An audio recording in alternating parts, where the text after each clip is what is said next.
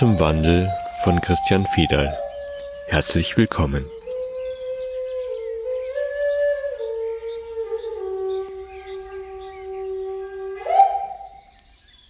Es kam mal wieder eine Frage auf von einer Hörerin und zwar eine super Frage, finde ich.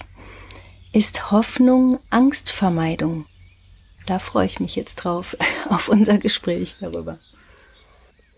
Hoffnung ist ein Thema, das wahrscheinlich im Moment viele berührt.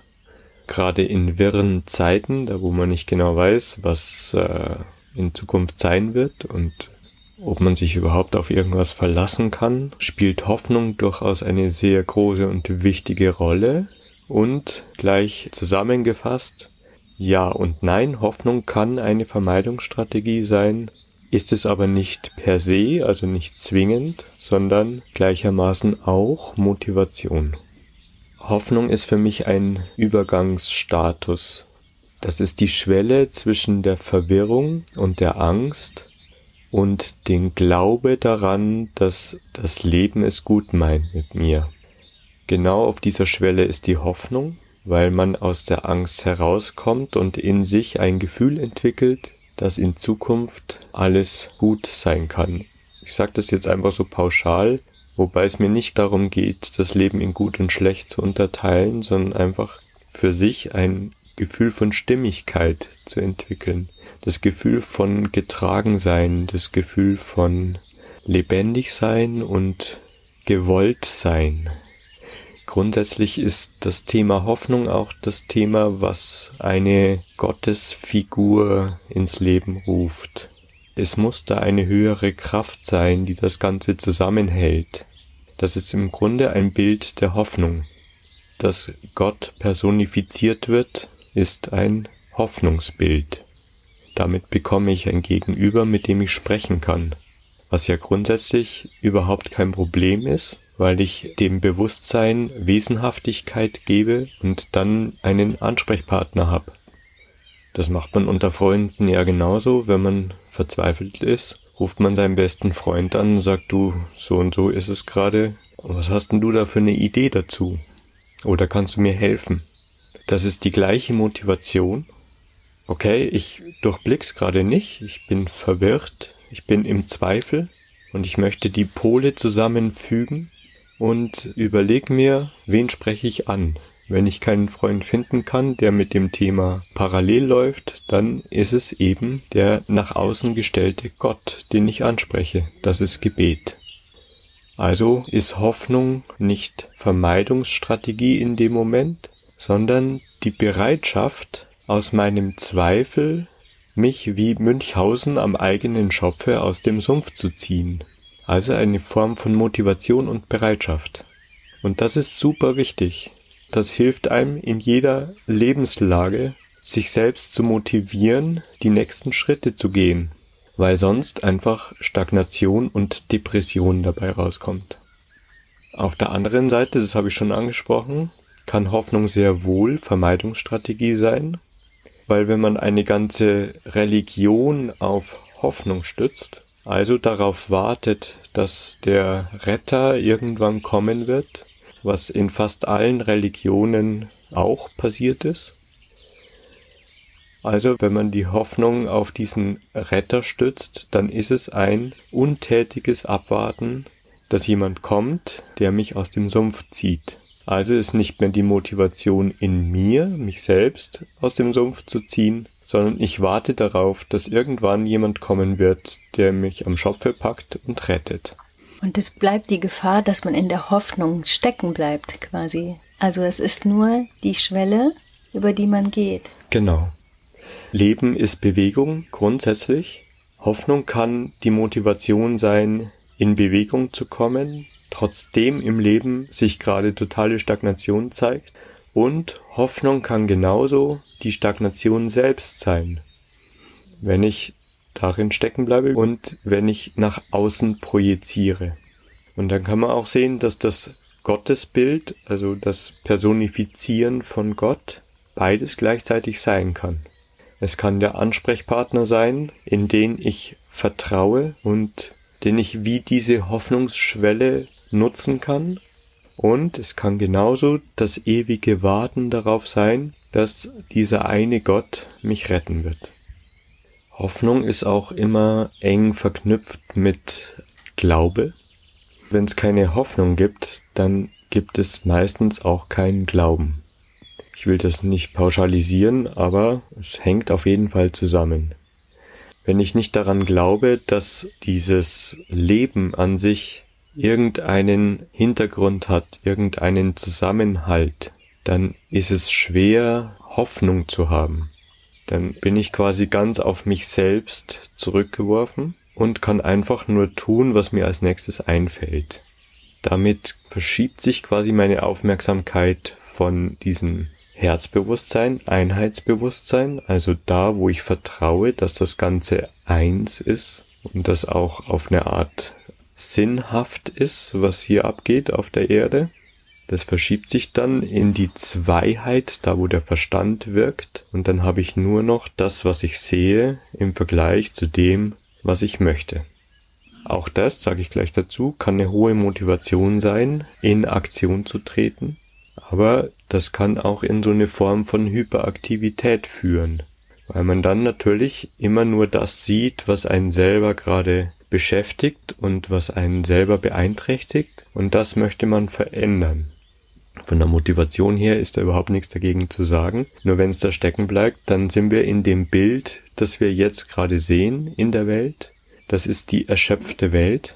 Da, wo jeder versucht, sehr wohl auch münchhausenhaft sich aus dem Schlamassel zu ziehen, aber in Überaktion weil da kein Vertrauen in das eine ist, in den größeren Zusammenhang. Und das kann man erstmal nicht wissen, ob es diesen größeren Zusammenhang gibt. Und deswegen habe ich gesagt, da kommt der Glaube ins Spiel. Das muss man nicht benennen in einer Form von Religion, sondern man kann einfach seine Wahrnehmung nutzen und immer an den Stellen, wo man merkt, boah, das verstehe ich jetzt überhaupt nicht, warum ist das gerade so, einfach diesen Schritt weitergehen und einen höheren Zusammenhang entdecken wollen. Es geht nur darum, man muss den nicht entdecken, sondern einfach nur bereit sein, diesen Zusammenhang zu sehen und dann fängt Glaube an. Das hört sich jetzt für mich fast so an, als wenn Hoffnung im Gegensatz zu Vertrauen steht. Also dass entweder ich habe Hoffnung, dass es besser wird, und ähm, bin ja damit auch nicht im Frieden mit der jetzigen Situation. Oder aber ich habe Vertrauen. Und Vertrauen beinhaltet auch, dass jetzt alles genau richtig ist, wie es ist und dass es sich auch zum höchsten Besten entwickeln wird. Ja, ist in meinen Augen kein Widerspruch, sondern die Hoffnung ist für mich die Schwelle. Also aus der Verzweiflung in das Vertrauen ist Hoffnung die Schwelle, über die ich gehe, damit ich wieder ins Vertrauen komme. Mhm. Also es ist eine Motivation, es ist eine hohe Form von Energie, die einem zur Verfügung steht, nochmal, um sich selber aus dem Schlamm zu ziehen. Und ist kein Widerspruch, nur dann ein Widerspruch, wenn ich in der Hoffnung stecken bleibe. Also ich bleibe auf der Schwelle stehen, habe Angst davor, in das Unbekannte zu gehen, und bleibe da stehen, wo es für mich noch sicher zu sein scheint, weil ich nach hinten gucken kann. Das ist das auf der Schwelle stehen bleiben. Die Tür offen halten, nach hinten gucken und sich da so ein bisschen wohlfühlen in der Vergangenheit und nach vorne gucken und sagen, ah, irgendwann kommt einer und holt mich ab und bietet mir die gleiche Sicherheit, die da hinter mir ist. Mhm. So wird's nicht sein. Ich werde über die Schwelle gehen müssen die Tür zumachen und einfach diese Schritte weitergehen. Und für diese Motivation ist die Hoffnung da. Ja, das ist ein super Bild.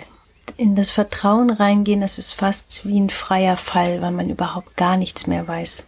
Man hofft auch auf nichts Bestimmtes mehr, sondern das Vertrauen kommt ja aus einem ganz anderen Gefühl heraus, aus einer anderen Dimension.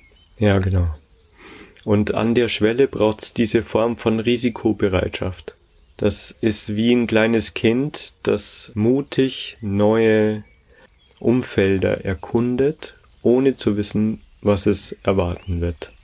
Und es hat auch was Spielerisches, aber das erkennt man natürlich in dem Moment nicht, wo man das Gefühl hat, es geht einem der Boden unter den Füßen verloren. Und freier Fall ist sehr richtig, weil das Gefühl tatsächlich zumindest in meiner Erfahrung, ein Gefühl von Fallen ist. Der Boden unter den Füßen löst sich auf. Warum? Weil ich noch nichts festgefügt habe. Es ist der Raum aller Möglichkeiten, in den ich mutig hineintrete. Und tatsächlich hat es was mit Gott zu tun. Tatsächlich ist das dieses eine Bewusstsein, in das wir hineingehen und neue Möglichkeiten etablieren. Deswegen ist das Fühlen von freiem Fall völlig richtig an der Stelle.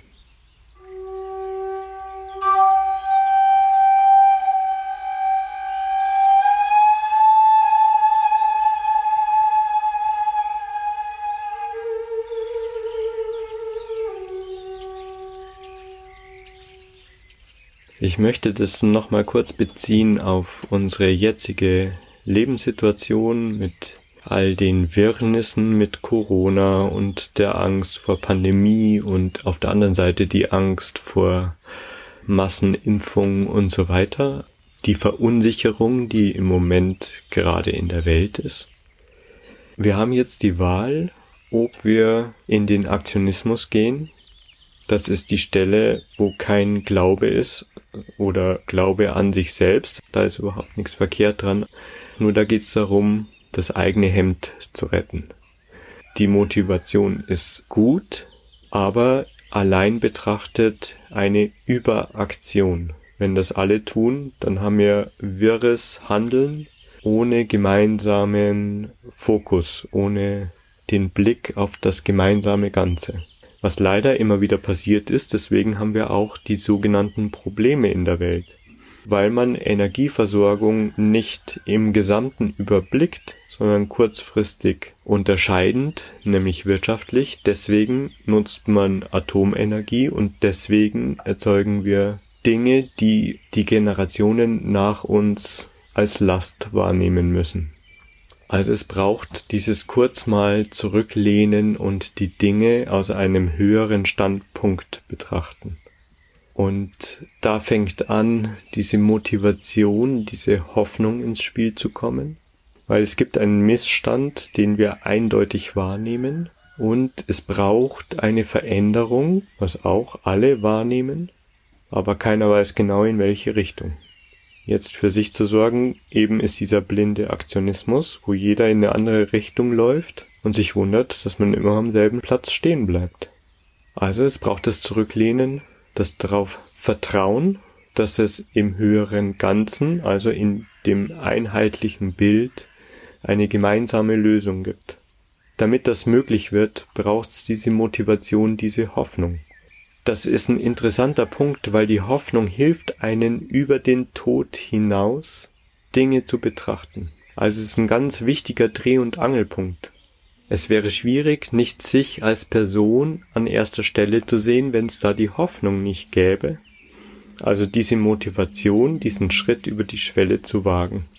Über den Tod hinaus, weil im Zweifelsfall, wenn alles schief geht, bedeutet das einfach, dass die Menschheit nicht mehr existieren wird. Ich nehme jetzt einfach die Pandemie. Das ist das Schlimmste, was passieren kann, dass es die gesamte Menschheit hinrafft. Über diese Angst hinweg, diesen Schritt zu wagen, da kommt die Motivation eben aus der Hoffnung. Und das ist das, wo wir jetzt gefordert sind, weil es ist ja eine weltweite Bedrohung in Anführungsstrichen. Deswegen kann man nirgendwo mehr hingehen, wo die Welt noch heil ist, sondern man ist auf der ganzen Erde, also in unserem Zuhause, überall bedroht, wieder in Anführungsstrichen. Und mit unserer Chance meine ich, wenn wir jetzt den Mut haben, über diese Schwelle von Unsicherheit hinwegzutreten und uns gemeinsam um ein gemeinsames Ergebnis zu kümmern, dann haben wir sehr, sehr große Chancen. Und zwar nicht nur gegen die Pandemie, sondern in der Menschheitsentwicklung, weil es der Schritt ist in die nächste Stufe des Bewusstseins. Und da ist der Dreh- und Angelpunkt und der Motivationspunkt die Hoffnung. Nur dürfen wir nicht drauf stehen bleiben und darauf warten, dass uns der Held aus dem Schlamassel zieht. Ich sag noch was, weil ich gerade eigentlich so einen, so einen schönen Gedanken hatte oder für mich einen klaren Gedanken, dass Hoffnung stärker mit der Materie zusammenhängt und eben Vertrauen, wie du sagst, über den Tod hinaus in eine andere Dimension geht. Und viele haben ja jetzt die Hoffnung, dass alles wieder so wird wie vorher, dass es wieder normal wird. Und ähm, das bindet an die Vergangenheit. Und die ja. ist einfach, so wird es nicht mehr sein. Es wird ja sowieso nie so sein wie in der Vergangenheit. Nicht nur jetzt, in mhm. dieser Pandemiezeit. Und wenn wir da weitergehen, über die Schwelle die Tür aufmachen und hineinstürzen ins Nichts, dann öffnen wir uns absolut für was Neues, was wir noch nicht kennen. Und das ist eben jetzt angesagt. Das ist jetzt Teil der neuen Erde und eigentlich eine Vision von etwas zu haben, was wir noch gar nicht kennen. Und ich glaube, das ist die große Herausforderung da drin. Ja, da wird's mir gleich ganz warm im Herzen. Das ist genau der Inhalt von diesem Podcast. Mit jedem Beitrag möchte ich darauf hinweisen, dass wir uns auf das einlassen, was wir nicht kennen. Also von dieser Schwelle einfach runtergehen, erlauben, die Tür zuzumachen, ohne zu wissen, was in dem Raum ist, in dem wir gerade reingegangen sind. Und das ist eine Riesenchance, weil wir dann völlig neu gestalten können. Dieser Raum ist noch leer. Das ist wie sich eine neue Wohnung einrichten, eine neue Erde einrichten. Das liegt in unserer Hand. Also lassen wir uns von der Hoffnung mitnehmen ins Vertrauen hinein.